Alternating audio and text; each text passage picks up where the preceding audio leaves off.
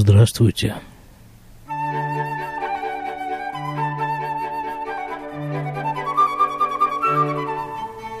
Ханука. Сегодня вторая свеча, второй день Хануки. Вот так вот зажигаются ханукальные свечи.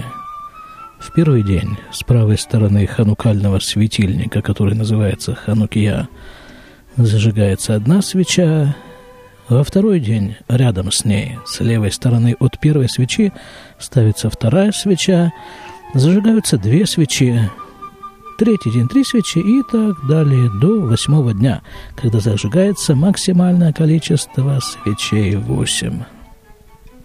Ну и кроме этого, каждый день зажигается так называемый шамаш, то есть отдельная свеча, которая, строго говоря, не имеет отношения к ханукальным свечам, а выполняет вспомогательную функцию. Итак, прошел ровно год с прошлой хануки – и я сижу ровно на том же месте, ровно напротив той же двери, напротив ханукального светильника, потому что ханукальный светильник зажигается слева от входной двери, с левой стороны от человека, входящего в дом. С правой стороны вверху у него висит мезуза, а с левой стороны внизу горит ханукальный светильник – ну, кроме того, можно зажигать его на окнах и прочих всяких, всяких видимых э, постороннему глазу проемах. Вот возле дверного проема, в оконном проеме, потому что как бы вот эта ханукия, этот ханукальный огонь относится к дому. Но при этом он демонстрируется тем, кто проходит э, снаружи, мимо этого дома – это демонстрация чуда. Чудо того, что две с небольшим тысячи лет назад горстка повстанцев, э, руководимая Маккавеями, победила ни много ни мало, как э, греческую империю.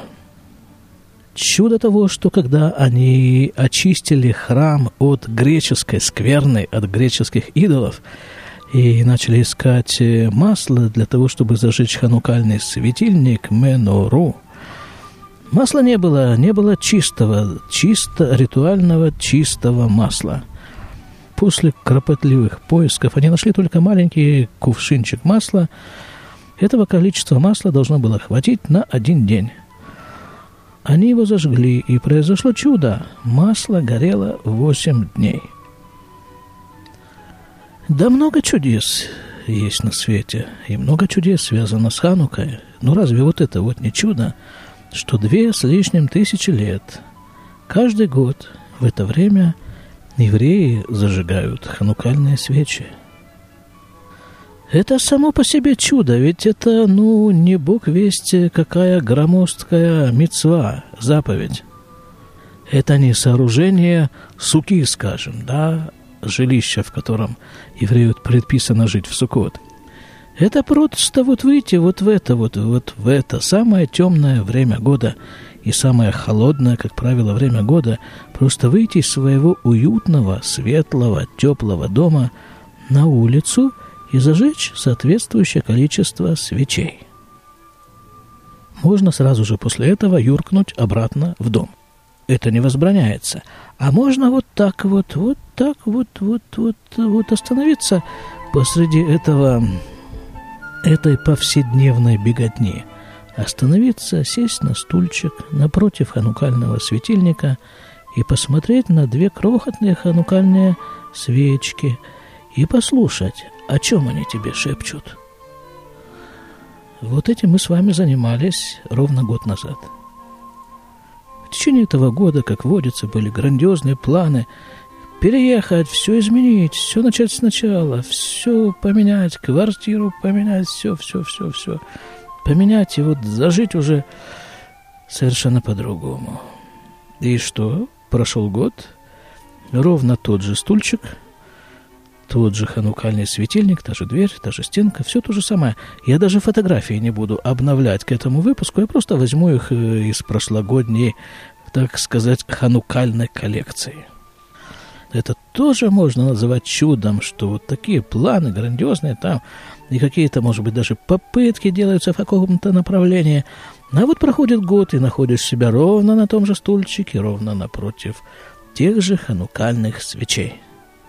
Ну, разве что масло в них другое. Да, свечи, я говорю, свечи, свечи. На самом-то деле ивритское слово «нер», которое переводится как э, «свеча», в Танахе употребляется в значении сосуда с маслом, который можно зажечь. Вот и мы тоже перешли в наших ханукальных светильниках, э, перешли мы, вся наша семья, на оливковое масло. Вот его мы зажигаем. И в мире тоже происходят какие-то события, что-то такое колоссальное, что-то меняется. Вот несколько дней назад президент Трамп объявил Иерусалим столицей Израиля. Правда, до этого заявления в течение последних трех тысяч лет Иерусалим является столицей Израиля, но здесь президент Америки официально это подтвердил. И эта новость с трехтысячелетней бородой почему-то всполошила весь мир, особенно наших арабских соседей, и они тут по-своему, по-своему это дело отмечают. И вот посреди всей этой международной кутерьмы евреи в самое темное время года, вот уже больше двух тысяч лет, выходит на улицу и зажигает свою крохотную ханукальную свечку. А потом две, а потом три. И так до восьми.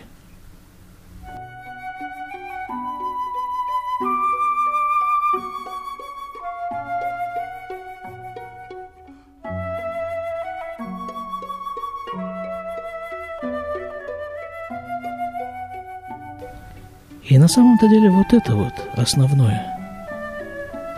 Есть такая притча. Я ее наверняка рассказывал, может быть, даже не один раз, но я ее еще раз повторю. Э, речь в притче, собственно, это действительно событие, это непридуманная вещь, это событие реальное. Одного Адмора как-то спросили.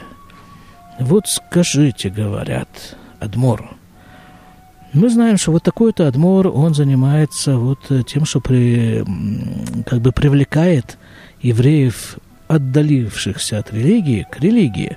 А этот Адмор занимается вот еще чем-то похожим, а этот Адмор еще чем-то. А вот скажите, почему вы этим не занимаетесь? Почему бы вот вам этим не заняться? Начинать привлекать евреев к религии. На что Адмор ответил таким образом – вот представьте себе, говорит, тюрьма. Тюрьма, камера. В тюрьме нет окна, нет света. В камере сидят трое. Двое нормальных людей, а один как бы так не очень. Ну, как бы он не очень скоординированный человек, что не помешало ему, собственно, пребывать на тех же самых нарах, что и нормальные двое его сокамерников. В камеру приносят еду, заключенных кормят. И вот один из этих э, вот двух нормальных заключенных взял на себя такой труд помогать своему менее смышленному, скажем так, э, товарищу по несчастью, помогать ему кушать, потому что он, э, он бы без него точно оголодал. Но он не может в темноте кушать. У него никак не состыкуется вилка с ножом, нож с пищей и все это дело с ртом. Хотя такие, такие подробности сервировки стола в тюремной камере, не знаю. Но ложка, в общем, у него в рот не попадает. Ну и вот он ему помогает, помогает, и так проходит некоторое время, несколько дней. И потом вот этот вот помощник, условно его назовем так, он говорит третьему их сокамернику, говорит, а почему бы тебе тоже не поучаствовать в этом деле? Вот видишь, твой товарищ, вот у него такие трудности с приемом пищи. Так, может быть, и ты как-нибудь тоже бы поучаствовал вот в его кормлении. А вот этот вот третий, все то время, пока идет кормежка – ну, он съедает свою порцию, а потом как-то так лежит, сидит и смотрит там, оглядывает камеру, обходит камеру, там, смотрит, щупает стены, пытается что-то там найти, видимо. И вот он им всем и отвечает. Говорит, ты понимаешь, в чем дело? Пищу каждый раз приносят в других сосудах, в сосудах другой формы. И как ты не обучая этого хлопца, условно говоря, правилам поведения за тюремным столом, это ему не поможет. Он без твоей помощи не справится. Он научится есть из треугольной миски, ему принесут э, цилиндрический термос, научится есть из этого, ему принесут что-то еще другое, третье. И, в общем, он так вынужден все время, все время пользоваться чьей-то помощью. А я вот чем занимаюсь в это время. Я осматриваю камеру и ищу место, а нельзя ли здесь где-нибудь сделать хоть какое, какое-нибудь отверстие? Вот туда, наружу. И тогда через это отверстие будет проникать свет – и когда в камере станет хоть чуть-чуть светлее, ему не потребуется наша с тобой помощь. Этот рассказ с таким немножко каббалическим таким оттенком. Это пища, которую приносят в разных сосудах. Ну, а в общих чертах э, мудрецы уподобляют наш мир вот такой вот темной тюрьме. И вот поэтому евреи – уже больше двух тысяч лет каждый год выходит самое темное, самое холодное время года, выходит вот сюда вот на улицу или становится возле своего окна и зажигает ханукальный светильник. Сначала одну свечку, потом две, потом три и так дальше, до восьми. И с каждым днем в мире – становится все светлее, светлее и светлее. Радостного вам праздника Ханука. До свидания.